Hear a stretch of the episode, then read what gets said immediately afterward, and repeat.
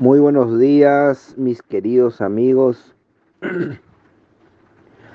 Aquí ya estamos nuevamente con Desayunando con la Palabra de Dios con tu amigo y hermano Carlos Cabrera. Toda la ciudad se conmovió diciendo, ¿quién es este? Mateo capítulo 21 versículo 10. ¿Quién es este que también perdona pecados?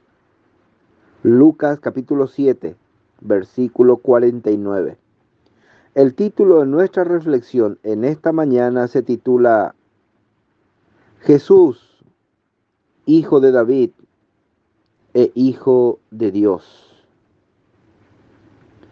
Jesús, un sábado que estaba en Nazaret, entró en la sinagoga entonces se le dio el libro del profeta Isaías y leyó.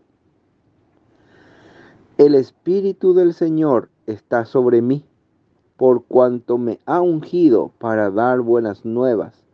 Me ha enviado a pregonar libertad a los cautivos y vista a los ciegos.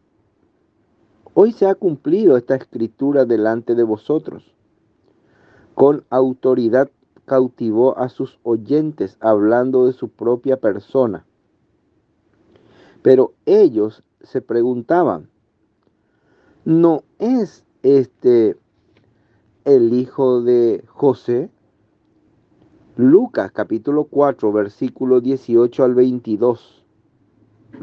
Ni siquiera lo, lo reconocían como profeta y lo echaron con la intención de matarlo.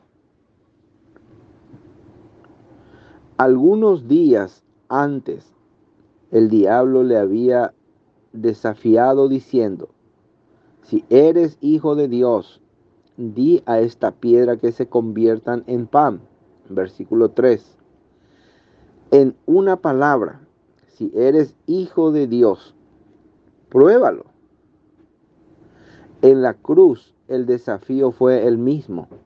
Si eres hijo de Dios, desciende de la cruz. Mateo capítulo 27, versículo 40. Pero varias veces Dios declaró, este es mi Hijo amado, en quien tengo complacencia. Mateo capítulo 3, verso 17. Capítulo 17, versículo 5. Así afirmó la divinidad de Jesús y el placer que hallaba en él. Jesús siempre se presentó como el enviado de Dios.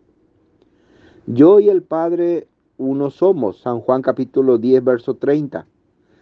Cierto día Jesús puso a sus contradictores en un aprieto al preguntarles cómo Cristo podría ser el hijo de David cuando este último lo llamaba Señor. Lucas capítulo 20, verso 41 al 44. Salmos capítulo 110, verso 1. He aquí la respuesta. Jesús no solo es descendiente de David, sino también el Mesías anunciado. Él es el Hijo de Dios, el Rey eterno. Dios les bendiga.